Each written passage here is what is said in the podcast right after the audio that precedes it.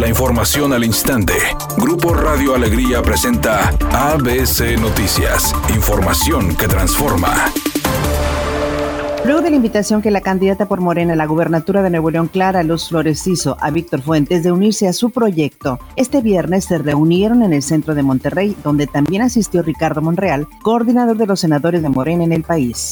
Ayer se registraron más de 80 incendios en Nuevo León, de acuerdo con reportes de las autoridades de protección civil del Estado. Por su parte, el director operativo de Bomberos Nuevo León, Alejandro Zúñiga, indicó que la mayoría fueron provocados por personas que acostumbran quemar basura y llantas, además de las condiciones de clima seco, temperatura mayor a 30 grados y las rachas del viento.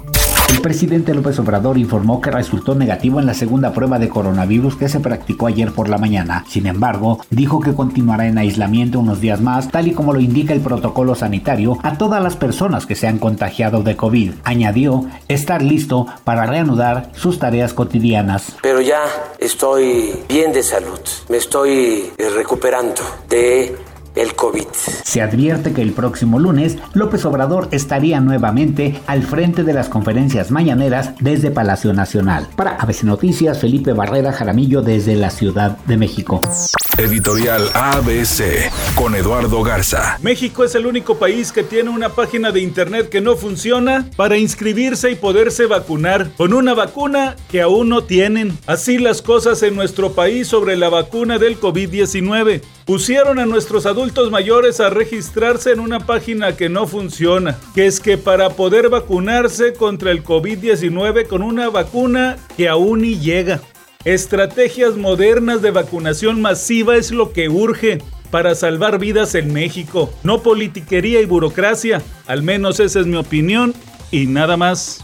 Luego de las acusaciones en su contra de haber jugado con COVID ante Club América, Rogelio Funes Mori se manifestó y expresó su molestia ante dichas difamaciones que para él fueron sin argumentos. Entonces creo que tocaron un tema muy delicado como es la salud. Siento que pasaron un límite y se pasaron de la raya y me difamaron y me faltaron el respeto. Entonces, quiero decirle que todo esto lo que pasó, eh, que no se vale más, que acá cierro el tema. El actor y cantante Mane de la Barra desmintió que se haya hecho alguna cirugía en su rostro. Dijo que si quizás se ve diferente es porque durante todo ese tiempo se ha aplicado con el ejercicio y con la alimentación. Y que, aunque no tiene nada en contra de las cirugías, ni mucho menos de quienes se las hacen, dijo que no son para él, que a él le gustaría envejecer con gracia. No reportan un accidente menor en la avenida Isidoro Sepúlveda y JM en el municipio de Apodaca. Hasta el momento se descarta que haya tráfico en la zona. Otro percance ocurre en la avenida Casablanca y antiguo camino a Apodaca en el municipio de San Nicolás. Y otro accidente tipo carambola provoca tráfico lento en la avenida Manuel L. Barragán y Sendero. Esto en la colonia Joyas de Anáhuac en el municipio de Escobedo. Es un día con cielo despejado. Se espera una temperatura máxima de 28 grados, una mínima de 16. Para mañana sábado 6 de febrero se pronostica un día con cielo despejado. Una temperatura máxima de 30 grados y una mínima de 12. La temperatura actual en el centro de Monterrey 25 grados. ABC Noticias, información que transforma.